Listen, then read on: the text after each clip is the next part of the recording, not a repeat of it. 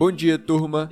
O Ibovespa fechou a sessão desta terça-feira, dia 18 de maio, praticamente no 0 a 0, com uma alta de 0,03%, mas novamente melhor do que o desempenho dos índices em Wall Street, que ficaram do vermelho.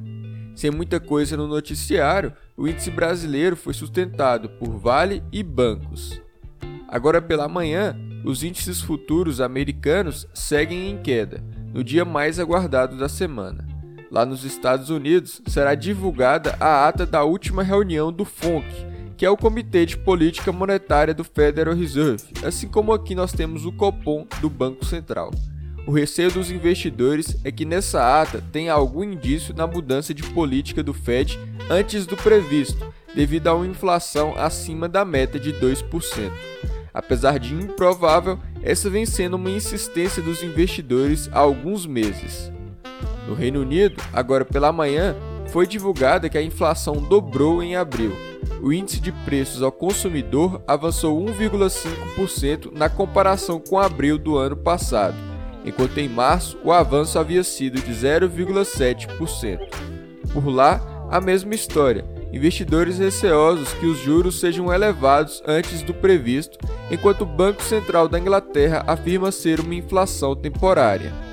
Já na zona do euro, a inflação ao consumidor ficou em 1,6% em abril na comparação anual, levemente acima dos 1,5% registrado em março. Por lá, as bolsas europeias estão em queda superior a 1% agora pela manhã.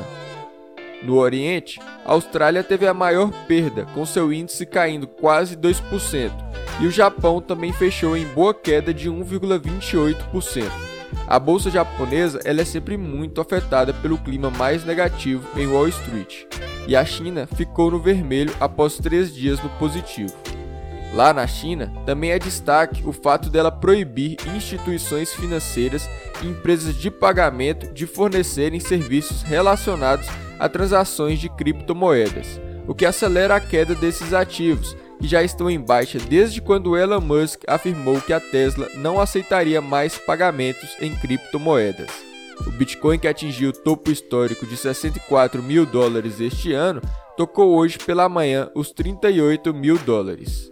Entre as commodities, o minério de ferro fechou em queda acima de 3% e o petróleo está em baixa, com possibilidades de aumento de oferta pelo Irã.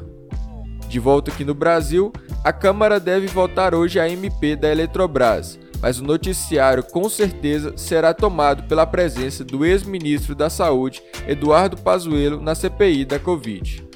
Ontem quem compareceu à oitiva foi o ex-ministro das Relações Exteriores, Ernesto Araújo, que praticamente jogou a culpa de tudo no Ministério da Saúde. Para hoje é isso, uma ótima quarta-feira a todos.